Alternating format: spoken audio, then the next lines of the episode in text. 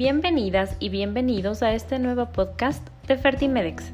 Si es la primera vez que nos escuchas, síguenos para mantenerte informado de todo el contenido de fertilidad y reproducción humana que ofrecemos. Como Fertimedex nos encontramos comprometidos a ayudarte y guiarte en este maravilloso camino de ser mamá.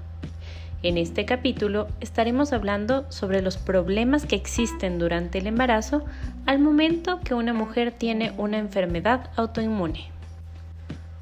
El embarazo tiene varios cambios hormonales y así también muchas enfermedades autoinmunes conllevan a una alta influencia hormonal. Es por ello que en conjunto pueden llevar a tener varias complicaciones. En algunos casos, el estar embarazada empeora la enfermedad autoinmune. Sin embargo, también existen excepciones, como en una mujer que tiene esclerosis múltiple, el embarazo llega a ser algo bueno para ella. Es importante que una mujer cuando tenga una enfermedad autoinmune consulte con su médico si quiere quedar embarazada, para no poner en peligro su salud ni la de su bebé. En algunas ocasiones, la influencia hormonal del embarazo en una mujer causa que decrementen las consecuencias desfavorables de la enfermedad, pero también puede originar que éste empeore.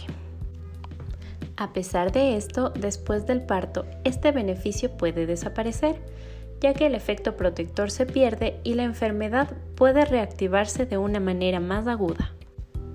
Por último, es importante destacar que la mujer con alguna enfermedad autoinmune debe empezar un tratamiento posparto para evitar complicaciones. Por ello se debe considerar la lactancia materna, ya que los medicamentos que se incluyen en el tratamiento podrían excretarse a la leche materna y así afectar al bebé. Gracias por escuchar nuestro podcast. Te invitamos a seguir escuchándonos en esta misma plataforma. Si tienes alguna duda o deseas contactarnos, puedes hacerlo a través de nuestras redes sociales en Facebook, Instagram, YouTube, LinkedIn y TikTok. Nos encontramos como Fertimedex. Síguenos y no te pierdas todo el contenido que tenemos para ti. Nos vemos en una próxima ocasión.